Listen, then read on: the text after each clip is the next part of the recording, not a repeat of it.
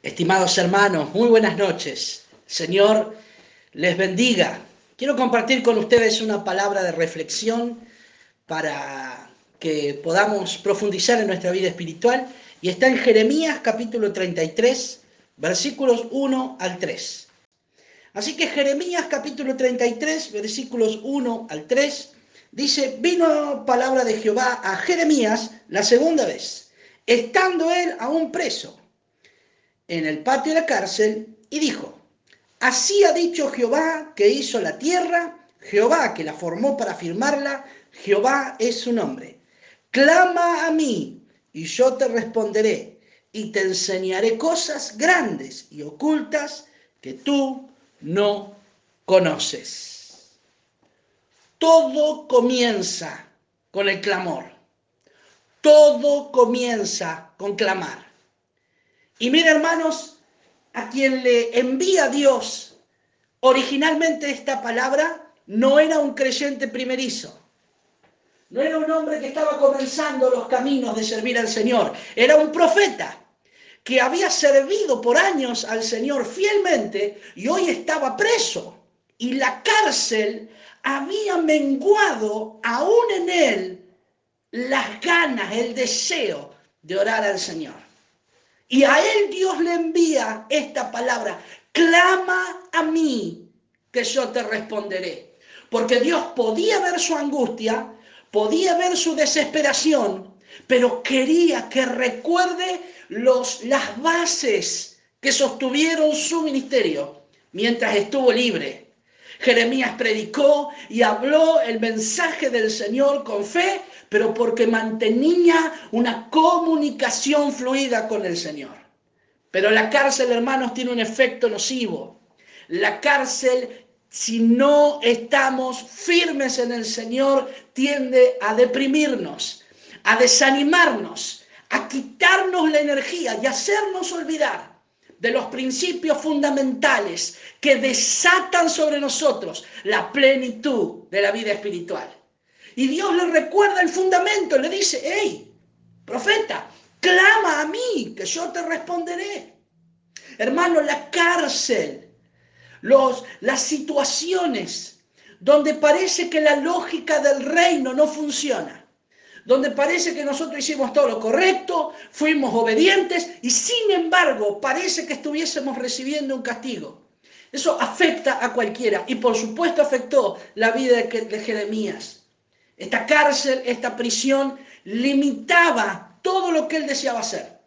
Estaba preso por causa del Evangelio y siendo obediente al Señor tenía que ver pasar los días y tenía que ver pasar los meses y veía afuera eh, de la cárcel a todos los impíos, a todos los faltos, a todos los irreverentes a Dios. Y él, que guardó el ministerio del Señor, estaba preso.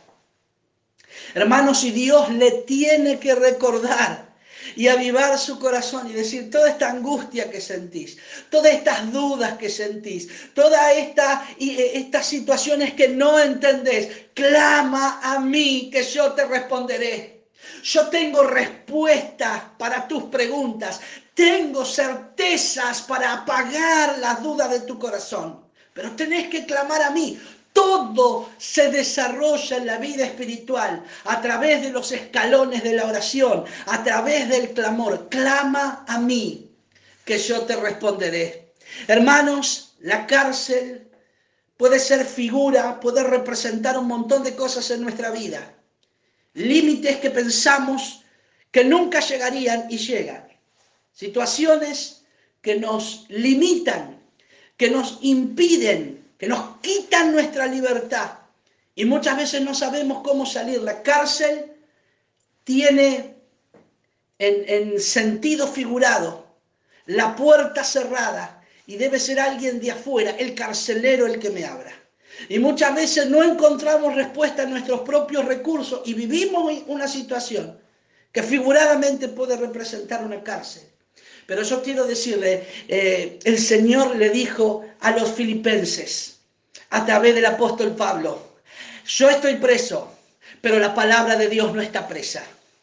Y él se los demostró que la alabanza no estaba presa, porque a las 12 de la noche, en el libro de los Hechos, cuando estaba en, en, Filipos, usted lo puede ver en el capítulo 16, él estaba con Silas y a medianoche, estando en el cepo presos, probaron que la alabanza no admite prisión. Así como la palabra no puede ser aprisionada, la alabanza no puede ser aprisionada. Y Dios le está mostrando a Jeremías que el clamor no puede ser aprisionado. Ninguna oración puede ser detenida por medios humanos. Nadie puede ponerte una cárcel en la garganta ni en el corazón. Todos tenemos la libertad de clamar, todos tenemos la libertad de pedirle a Dios y nadie tiene y puede ejecutar autoridad sobre el clamor del hijo, de la hija de Dios. ¿Sabe por qué? Porque así como la palabra de Dios no está presa, así como la alabanza a Dios no admite prisión, la oración no admite límites. Usted y yo nos podemos encontrar en la peor de la situación, limitados en todos los sentidos y en todas las dimensiones, pero el clamor nos conecta con alguien que del otro lado, del otro lado de la comunicación está el Dios que hizo los cielos, el Dios que hizo la tierra, el Dios que sigue gobernando desde su trono de gloria, el Rey de reyes y Señor de señores, y nosotros en el clamor comenzamos el camino de nuestra libertad. Jesús le dijo a los discípulos, no teman a los que pueden hacer algo al cuerpo y después no pueden hacer nada. Aunque Jeremías estaba preso y los hombres tenían autoridad sobre el destino de su vida y de su cuerpo, la palabra de Dios, la alabanza a Dios y la oración estaban fuera del alcance de estos hombres. Eso siempre tiene libertad en Cristo Jesús. Hermanos, usted no debe limitar su vida espiritual al entorno en donde está. Nunca ha limitado a los siervos del Señor. Y si usted se siente desanimado, si usted se siente decaído, si siente que sus fuerzas menguan, si siente que el entorno de alrededor, estos límites, esta cárcel figurada, quita y mina y, mengua y, quita de usted la fuerza, tome autoridad y clame a Dios, clame al Señor. Dice el texto, clama a mí, que yo te responderé. La segunda cosa que quiero compartir con ustedes, dice el texto, y te enseñaré.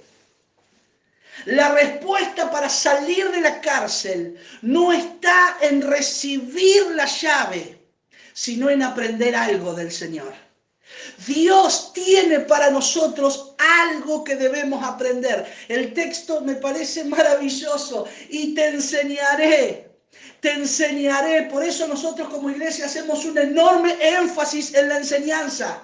Porque Dios te quiere dar acceso a cosas grandes y ocultas, pero el acceso a las cosas grandes y ocultas no viene por proclamar, no viene por pactar, no viene por declarar, viene por aprender. Yo te enseñaré, aleluya, yo te enseñaré, aprenda más de Cristo en este tiempo de pandemia. Aprenda más de Cristo en medio de esta situación angustiante, porque Dios nos responde, a veces no sacándonos de la cárcel, sino enseñándonos algo poderoso del Señor. Te enseñaré. La enseñanza es el escalón, es el puente a las cosas grandes. Las cosas grandes no llegan por casualidad, llegan porque el hombre de Dios pasa tiempo con el Señor y la respuesta de Dios tiene que ver con algo que nos quiere enseñar. Ha pasado esta pandemia en varias partes del mundo y muchas personas han pasado, les ha pasado desapercibido, han vuelto después de que han tenido ciertas aperturas, ciertas libertades, aunque usted sabe con toda certeza que la enfermedad todavía no se fue, pero muchas de estas personas han vuelto a sus mismas rutinas, a sus mismas prácticas. Parece que la enfermedad y, el aislamiento y las muertes y, y la demostración de que hay fragilidad en la humanidad no sirvió. No aplica para ellos.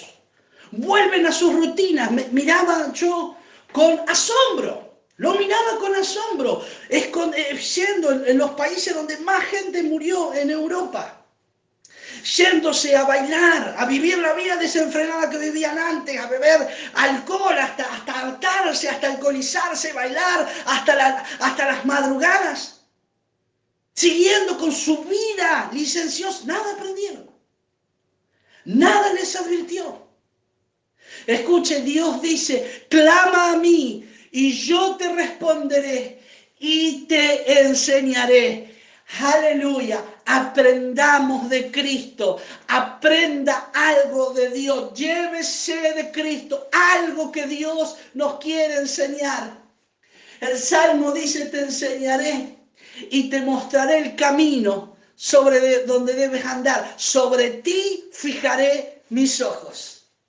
Hermano, deje que el Espíritu Santo le enseñe en este tiempo. Madure en su vida cristiana.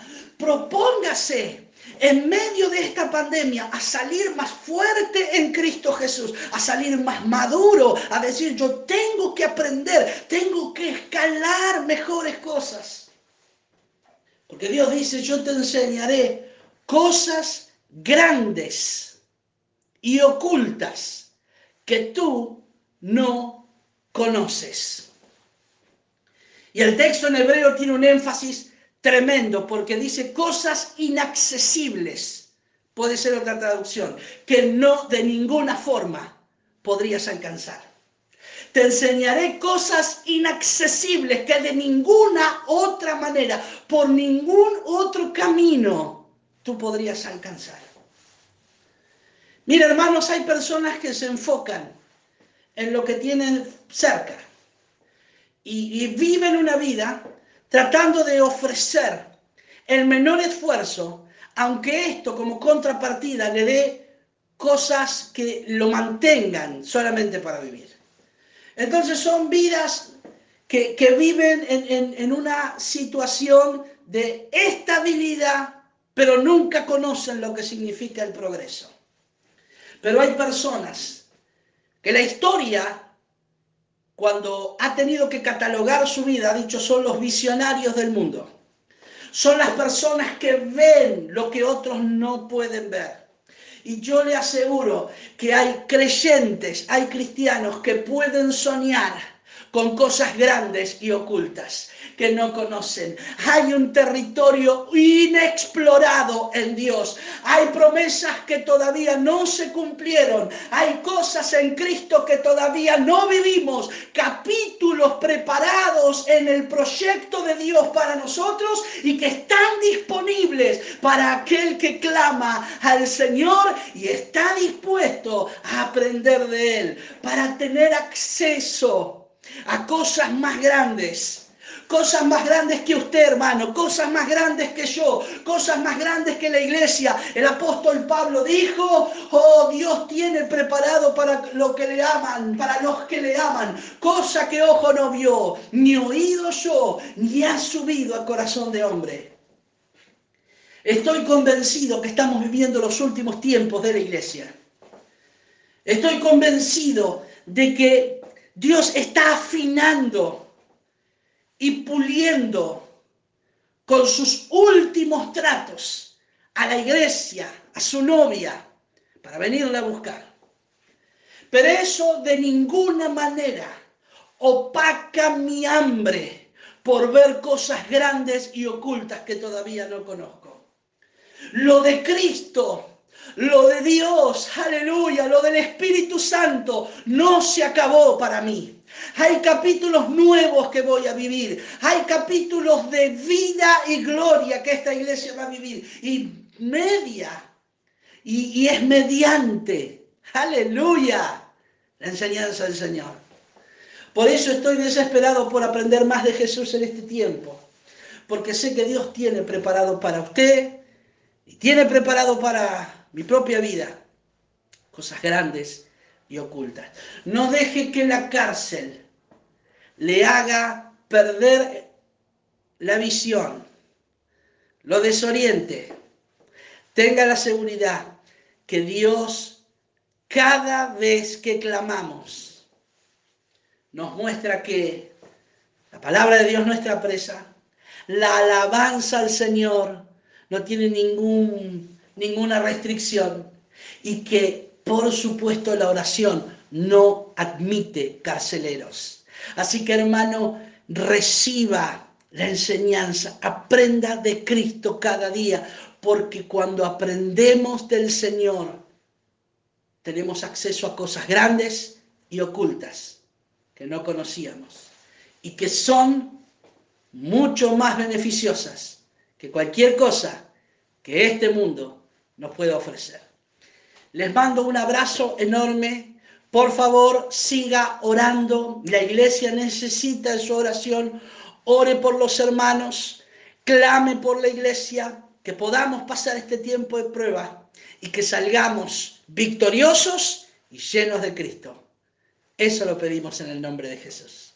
Que tengan muy buenas noches.